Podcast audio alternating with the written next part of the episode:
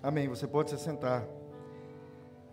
Se você está lendo a Bíblia toda em 2022 e está seguindo aquele pequeno calendário que a gente entrega para cada um de vocês no, no culto da virada, você chegou essa semana no livro de Eclesiastes, um livro escrito pelo rei Salomão. Eclesiastes.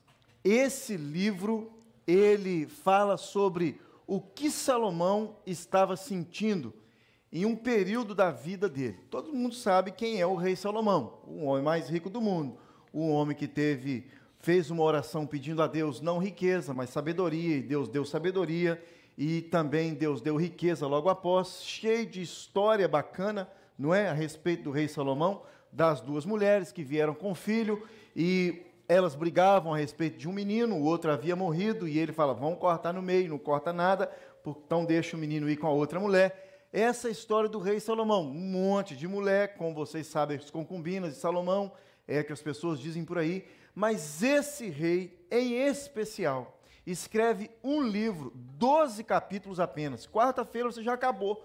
Se você está na leitura aí é, é, anual, é, é seguindo o que nós entregamos para vocês. Quarta-feira já acaba, 12 capítulos apenas. E Salomão abre o seu coração é, como se ele fosse um pregador. O começo do capítulo 1 fala a respeito disso. Eu, Salomão, rei que estive em Israel, como pregador, gostaria agora de falar com vocês. E ele abre o seu coração.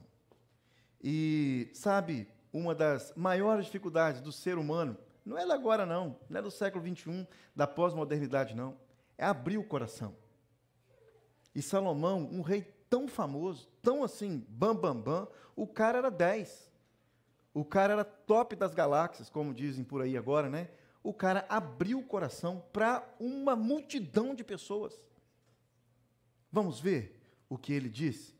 Os dois primeiros capítulos é, é a primeira divisão desse livro. Depois do capítulo 3 até o capítulo 9, capítulo 8, metade do 8 para o 9 é a segunda divisão desse livro. E do capítulo 9 e meio para frente até o 12 é a terceira divisão. Hoje nós vamos ver somente o capítulo 1 e o capítulo 2, mais especificamente os três últimos versículos do capítulo 2. Mas antes, eu gostaria de fazer uma introdução.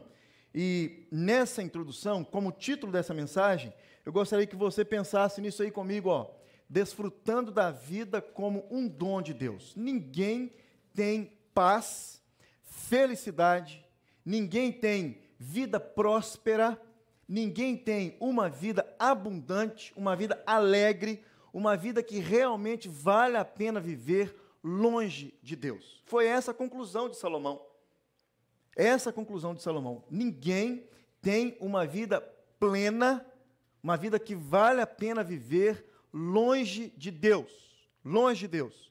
E olha que interessante. Para nós, cidadãos do século 21, a vida mais parece um quebra-cabeça. Não sei se você fez isso, mas lá em casa, no começo da pandemia, nós inventamos o tal do quebra-cabeça. Tem uma mesa lá em casa grande, nós tiramos ali, Suzana Brava, nós tiramos os enfeites da mesa e começamos a montar um quebra-cabeça. O primeiro, de 300 peças, foi assim, ó, rápido. Três semanas nós montamos ele. Uh, é, nunca tinha montado nada. Três semanas é um sucesso, aí. Para ué, você talvez monta com três horas, mas lá em casa foi com três semanas. O outro que eu comprei um pouquinho maior, no Walmart não tinha quebra-cabeça para vender. No começo da pandemia. Não sei se você teve essa experiência. Não tinha no Walmart quebra-cabeça para vender. Só tinha aquele da Peppa Pig de oito peças que você monta com o seu monteio de 300 com três semanas, aquele com nove, mais ou menos uns dois dias dava para montar. Não existia.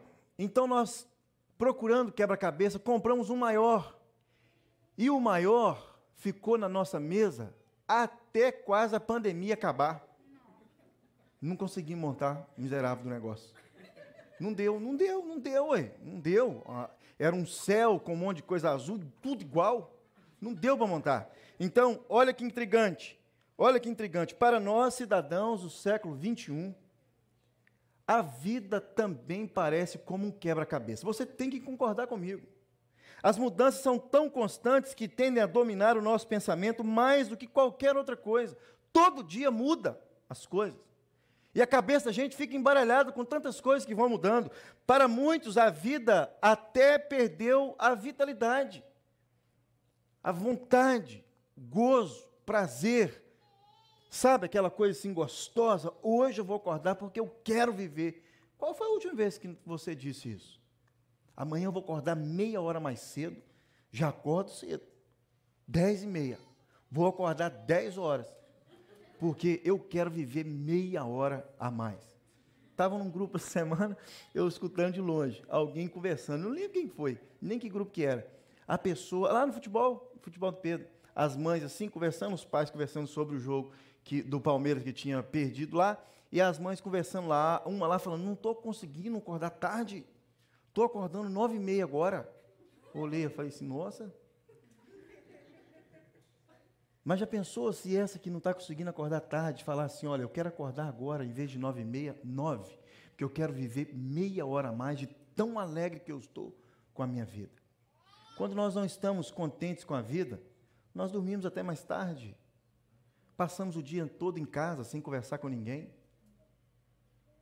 Deletamos pessoas e sites e das redes saímos das redes sociais. E não se engane, não são poucos que fazem isso. Não há alegria em casa, não há alegria no trabalho, não há alegria nas conquistas, não há alegria na cidade, não há alegria em lugar nenhum. Essa é a história de Salomão, o homem mais rico do mundo, o homem que tinha tudo nas suas mãos, o homem que foi construir um castelo, um, um templo assim, mais ou menos pequeno. Ele tinha tudo para construir e coisa sobrando nas suas mãos. Ele fez o que ele quis, do jeito que quis. Não porque Deus chutou, sentimos assim. Não porque Deus chutou o pênalti e foi para fora, mas simplesmente porque a vida parece já não ter mais graça. Os mortais do século XXI são dominados por uma solidão inexplicável. Presta atenção numa coisa. Presta atenção nisso. Os mortais do século XXI são dominados por uma solidão inexplicável. Quantos amigos nós temos?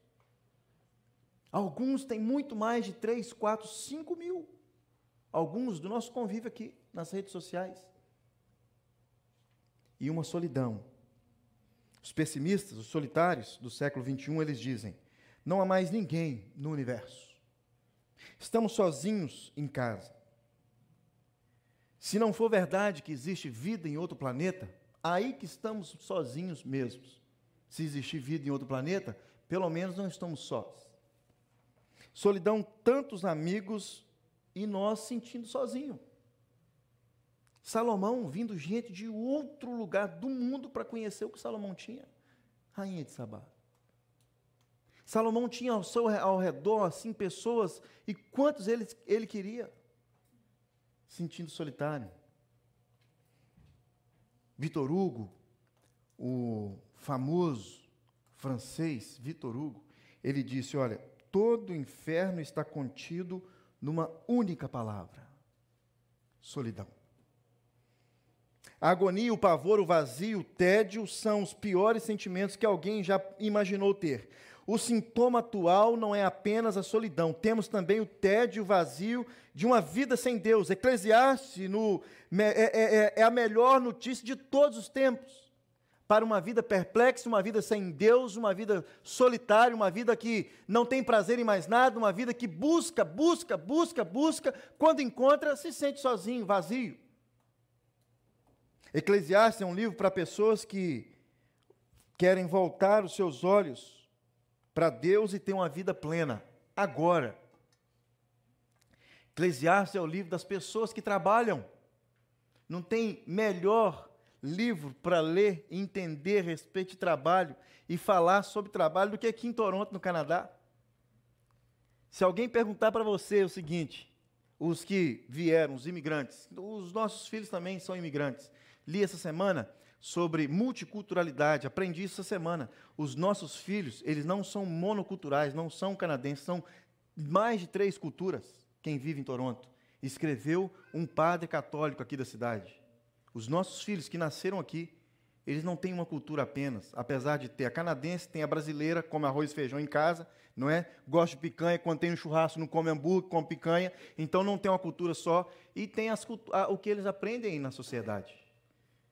Então, olha que intrigante, falar sobre o livro de Eclesiastes, pelo menos esses dois primeiros capítulos, Salomão falando, olha, não tenho prazer, trabalhei tanto, não tem muito prazer. Aqui em Toronto, se alguém perguntar para você, o que, que você veio fazer aqui?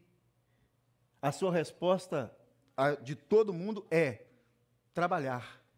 É isso. Ninguém veio aqui de férias.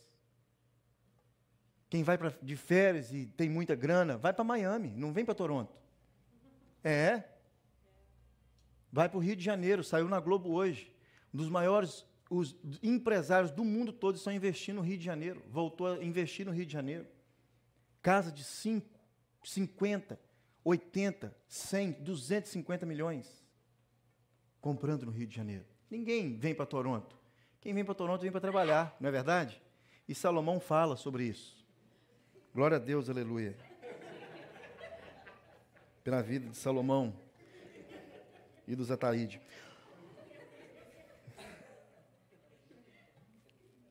Eclesiastes, além de ser um livro de pessoas que trabalham, é um livro de pessoas que pensam. É um livro de pessoas inteligentes. Salomão começa o livro dizendo o seguinte: Olha, essas são as palavras do mestre, o filho de Davi, que reinou em Jerusalém. Não faz sentido, diz o mestre, não faz sentido, nada faz o menor sentido. O que as pessoas ganham com tanto árduo trabalho debaixo do sol? Gerações vêm, gerações vão, mas a terra permanece a mesma. O sol nasce, o sol se põe, logo retorna ao seu lugar para nascer outra vez. O vento sopra para o sul, depois para o norte, dá voltas e mais voltas, soprando em círculo. Os rios correm para o mar, mas eles nunca se enchem. A água retorna para os rios e corre novamente para o mar. Olha o versículo 12, se você está aí. Eu leio para você. Eu, mestre, fui rei em Israel e vivi em Jerusalém. Dediquei-me a buscar o entendimento e a usar a sabedoria. Mas examinando tudo que se faz debaixo do céu, descobri que Deus deu uma existência trágica à humanidade. Observei tudo o que acontece debaixo do sol. E de fato, nada faz sentido, é como correr atrás do vento. O que está errado não pode ser corrigido, o que ainda falta não pode ser recuperado. Ele começa o capítulo 2: Disse a mim mesmo: Venha, vamos experimentar o prazer Vamos procurar as coisas boas da vida. Descobri, porém, que isso também não faz sentido nenhum, porque disse: o riso é tolice. De que adianta buscar o prazer? Depois de pensar muito, resolvi me animar no vinho. E quando ainda buscava a sabedoria, apeguei-me ainda, apeguei-me à insensatez. Assim procurei experimentar o que haveria de melhor para as pessoas que, que, a sua curta, que têm a sua curta vida debaixo do céu. Depois nós vamos no final desse capítulo 2. Mas eu gostaria que você pensasse nisso. Esse moço tão bacana, com uma vida tão próspera, se você olhar assim, olha e fala assim, não, esse daí realmente está fazendo tudo que Deus ordenou e fazendo a vontade de Deus. Deus tem as suas mãos poderosas estendidas sobre a cabeça dele, nada foge do controle do Senhor na vida desse rei, nem no reinado dele. E ele com esses sentimentos. Eu não preciso fazer essa pergunta, mas eu gostaria de afirmar: se Salomão teve esse sentimento, por que nós corremos tanto dele? Por que nós temos que esconder os sentimentos do nosso coração?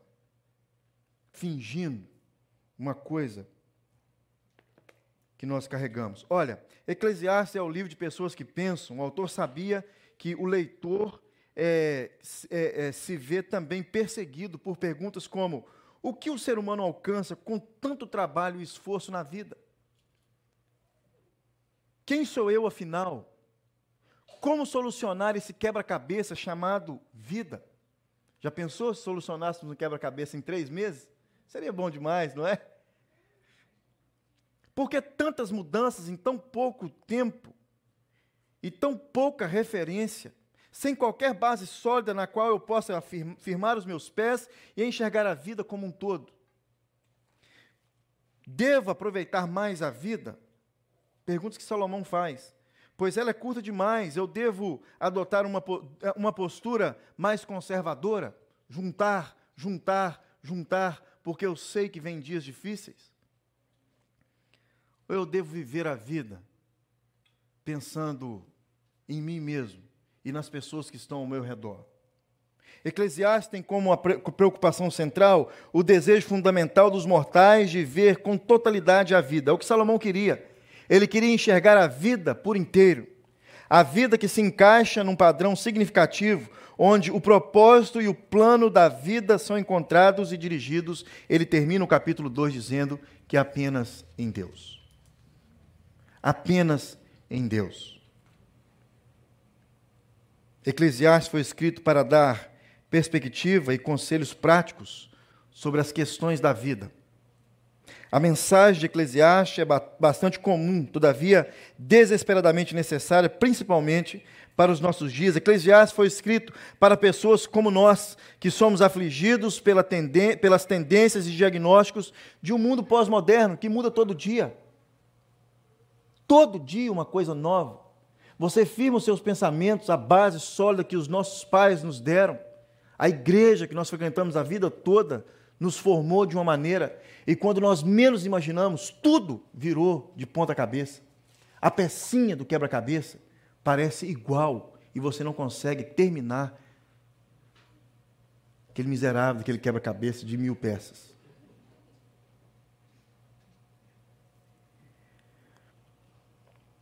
O livro de Eclesiastes é uma história diferente das, dos, do, dos outros livros do Antigo Testamento. Não é uma narrativa fácil de identificar, de identificar o seu início, o seu meio e o seu fim, mas há uma progressão bacana de ler e entender o livro de Eclesiastes. Eclesiastes é um testemunho de uma alma insatisfeita com a vida, alguém infeliz com a vida. A intenção de Deus, nós sabemos disso muito bem, é que nós sejamos felizes. Jesus disse isso no Evangelho de João. Jesus disse, olha, no capítulo 15, versículo 11: Eu tenho-vos dito essas palavras, para que a minha alegria permaneça em vós e a vossa felicidade seja completa. Palavras de Jesus. João 15, versículo 11. Um dos frutos, aliás, o primeiro, fruto do Espírito, o que, que é? Alegria, amor. O segundo, alegria. Um fruto do Espírito um dom de Deus que opera em nós, lá dentro do nosso coração. É desejo de Deus que nós sejamos pessoas mais contentes com a vida. O ar que respiramos parece tão carregado de queixas e amargura.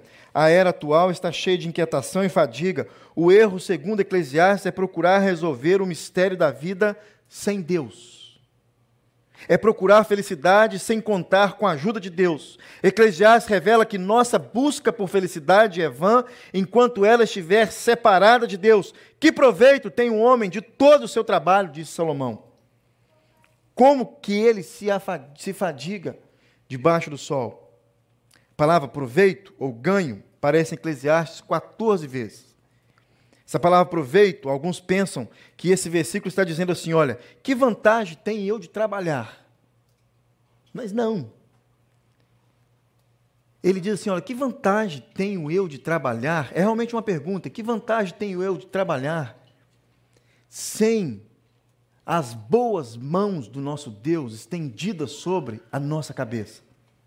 Aí ele vai dizer durante várias vezes no capítulo, nos 12 capítulos: é vaidade. Em vão trabalha o homem. É vaidade, é vaidade, é vaidade. Trabalhar sem ter a boa mão de Deus estendida sobre a nossa cabeça. Trabalhar é em vão. Tudo que fazemos é em vão. Vaidade, aqui nesse texto, ele diz 29 vezes. E uma das traduções de vaidade é despropósito. Já viu essa palavra? Não. Propósito já sabe o que é despropósito, ou seja, trabalhamos sem propósito nenhum. Ah, não, mas eu tenho propósito, pastor. Trabalho para largar os negócios para os meus meninos, colocar os meninos bem. Despropósito, se não for, se não tiver as boas mãos de Deus estendidas sobre nós. Despropósito. Sabe uma coisa que eu aprendi lá em casa? Minha mãe sempre falou isso. Minha mãe está ali. Depois eles perguntam se é verdade ou não. Desde pequeno, minha mãe falou assim: olha, tudo que você construir com dinheiro, pode vir alguém e roubar de você em questão de segundos. Agora, tudo que você aprende, tudo que você estuda, tudo que você aprende, que está na sua cabeça, ninguém rouba de você. E sabe o que eu fiz? Comecei a estudar com 4 anos de idade. Fiz 41 em fevereiro. Parei seis meses, os seis primeiros meses que eu fiquei aqui quando eu cheguei. Nunca mais parei. Então faz as contas aí. 4 menos 41, 30 aí? 37 anos que eu estudo. Pensa numa grana que eu já gastei. Pensa. Uma grana. Quero ver se a minha mãe ajudar a pagar depois tudo isso aí, tudo que ela me ensinou aí. É. Sabe o que eu aprendi essa semana? Acabei de falar para vocês aqui. Estudando, eu aprendi que o meu filho não é, não tem apenas uma cultura na cabeça dele. Duas eu sabia que tinha. Que é a que ele nasceu aqui, bacana, glória a Deus, aleluia, e a brasileira, porque lá em casa come arroz com feijão. Infelizmente, torce para o Atlético, fazer o quê? Hoje estava lá um amiguinho dele, perguntei assim: vocês vão comprar camisa do Canadá ou do Brasil? Do Brasil, do Brasil. Comprar Canadá, cara, 50 anos sem ir na Copa, 30 e poucos aí. Não quer camisa do Canadá, quer do Brasil. Primeiro que é mais caro, né, Robin? É assim os meninos da gente. Mas torce para o Brasil. Estava sentado na mesa comendo arroz com feijão, batata palha com arroz, farinha e carne. Não estava comendo pudim e nem é, aquela Caesar salad. E aprendi essa semana, paguei 1.450 dólares para aprender só isso. Que o menino tem três, mais de três culturas. É grana. É ou não é? Quando eu falo que você quer grana, é grana. Que eu estou terminando um curso essa semana, fazendo um trabalho, por isso que eu tive que ler um livro para fazer isso. E Salomão então vem dizer que sem Deus, tudo que nós fazemos é vaidade, é despropósito. Ele diz por 29 vezes: tudo é vaidade, tudo é vaidade, tudo é vaidade. Quão longe estamos do alvo quando buscamos as coisas sem Deus? Quão longe estamos do alvo quando buscamos nas coisas felicidade?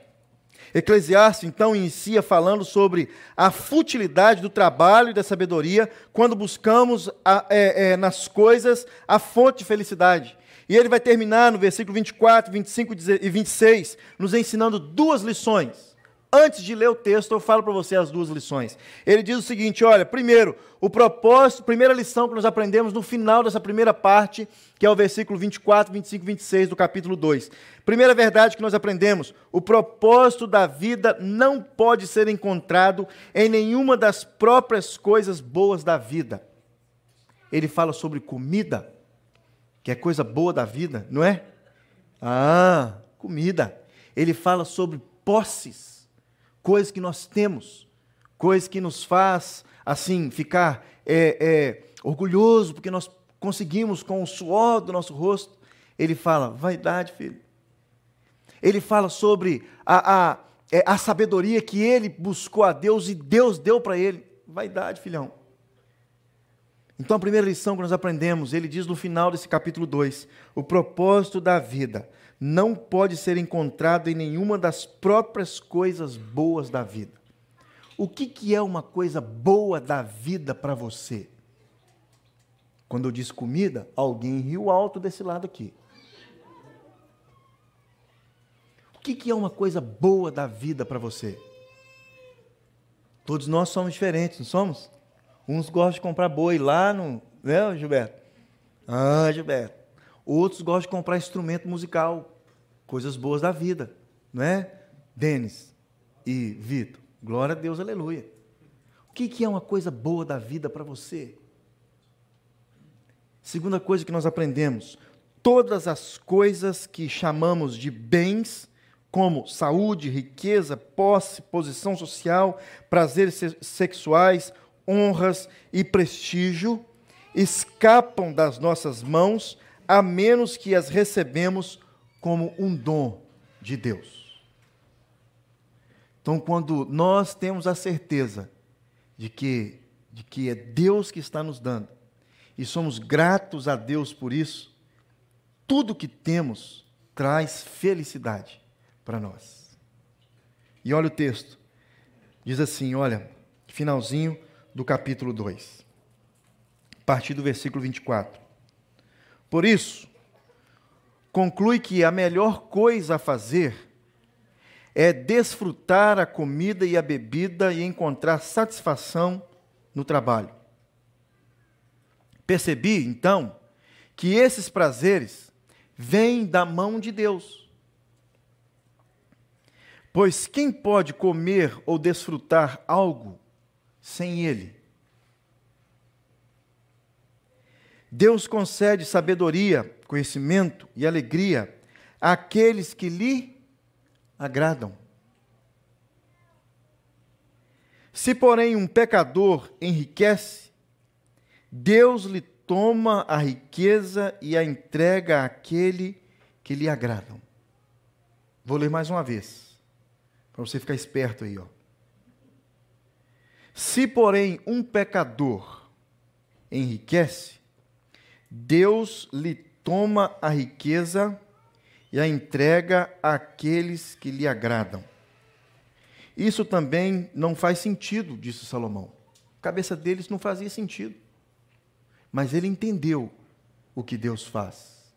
Ele entendeu essa verdade preciosa dos dois primeiros capítulos que ele escreve. Ele não deixa para nos dar essa lição lá no final, no capítulo 12. Senão, eu confesso para vocês, ninguém conseguiria ler os 12 capítulos de Eclesiastes. Se ele não desse uma pausa aqui no finalzinho do capítulo 2, antes de chegar no capítulo 4, no 6, na metade, você já teria colocado uma corda no pescoço e feito uma besteira. Porque o que ele diz aqui a respeito da vida é muito forte. Mas ele vai fazendo pausas e dizendo assim: olha, o nosso prazer está no Senhor. O nosso prazer se encontra no Senhor. O nosso prazer se encontra nas coisas quando o Senhor está em primeiro lugar. E ele termina: olha, se, porém, um pecador enriquece, Deus o toma as riquezas e a entrega àqueles que lhe agradam. Isso também é validade, não faz sentido. Parece que é como correr atrás do vento. Eu desafio você a ler Eclesiastes essa semana. Aliás, você tem que passar por ele, se não passou já, para continuar a sua leitura. Doze capítulos, pequenos, pequenos, que vai dar, ó, uma direção para a nossa caminhada.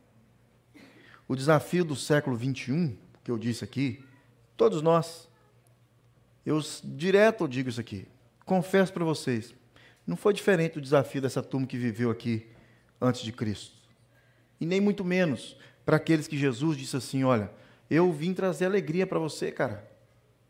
Por que, que Jesus diria que ele veio trazer alegria e ele tinha prazer em entregar alegria como um dom de Deus para o nosso coração, como um fruto do Espírito para o nosso coração.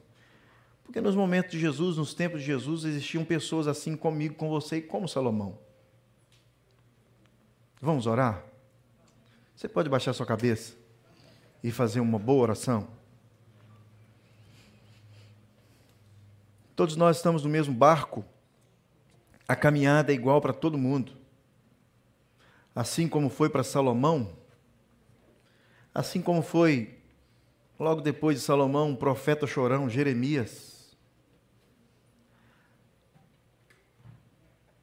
Assim como foi para muitos dos discípulos de Jesus, pessoas escolhidas a dedo por Jesus, completamente desesperados depois de ver que Jesus havia morrido.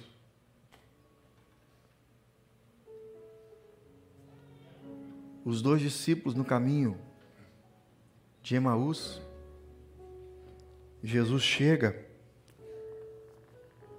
caminha com eles,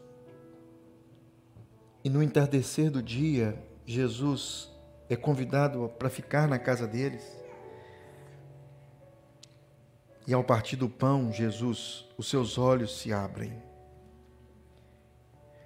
O que Salomão está tentando fazer aqui comigo, com você, é fazer com que os nossos olhos se abram.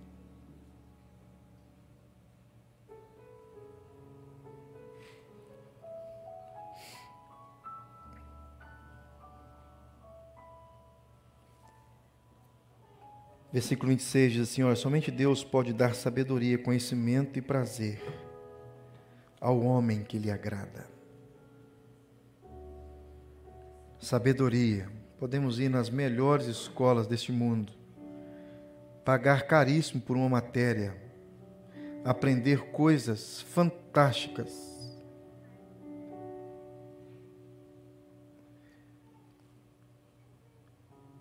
Podemos trabalhar a nossa vida toda, ser bem-sucedido nos negócios. Aparentemente, ser bem-sucedido naquilo que é material. Uma família bacana, aparentemente sem muitos problemas, saudáveis. E não ter prazer. A fonte de toda felicidade é Deus. Nós não produzimos felicidade e prazer em nós mesmos. A felicidade e prazer está além de todos nós.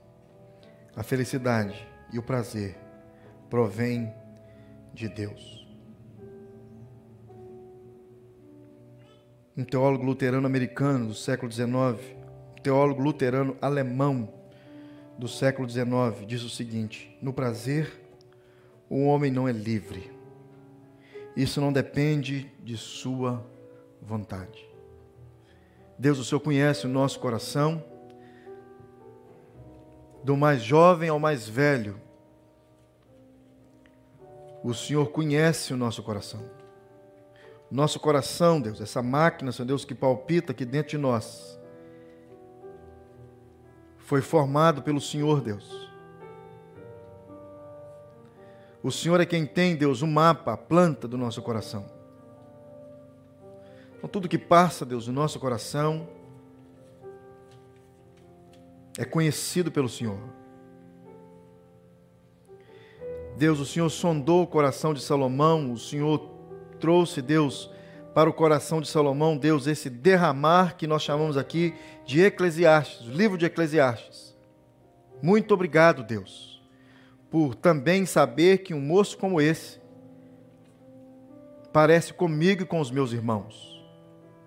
Houve sinceridade no coração de Salomão, Deus, e ele deixou escrito esse livro fantástico para mostrar para mim e para os meus irmãos que todos nós estamos na mesma caminhada e precisamos entender que toda alegria, todo prazer, toda satisfação, ela provém do Senhor.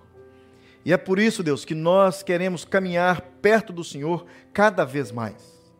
E é por isso, Deus, que nós queremos agradar o teu coração, Deus, cada vez mais.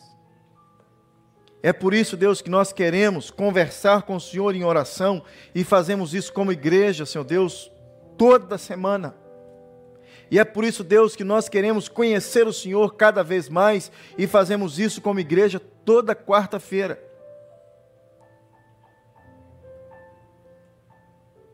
Deus, que o Senhor possa, em nome de Jesus, nessa curta leitura dessa semana, quatro, três capítulos por dia, quarta, quinta-feira, já terminamos todo o livro de Eclesiastes.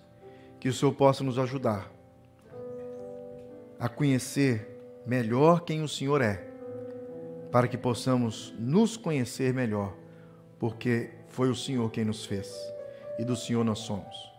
Que o Senhor nos abençoe. Que o Senhor nos dê, Deus, uma semana assim mais que especial. Quarta-feira, Deus, aqui, quatro da tarde, que o Senhor possa nos trazer de volta para a EBF. Deus, uma coisa assim extraordinária o Senhor está fazendo, Deus, nos bastidores, para que essa festa, quarta, quinta e sexta, a nossa escola bíblica de férias, possa ser um sucesso. Que o Senhor tome, Deus, a nossa vida como igreja nas tuas mãos. Que o Senhor, Deus, no nome de Jesus, possa sondar o nosso coração mais uma vez e ao irmos para nossa casa, possamos ser guiados pelo Senhor com o coração grato, pois sabemos que sem o Senhor nada somos, nada temos e nada podemos fazer. Nos abençoe, Deus, em nome de Jesus, hoje e sempre. Amém. Amém.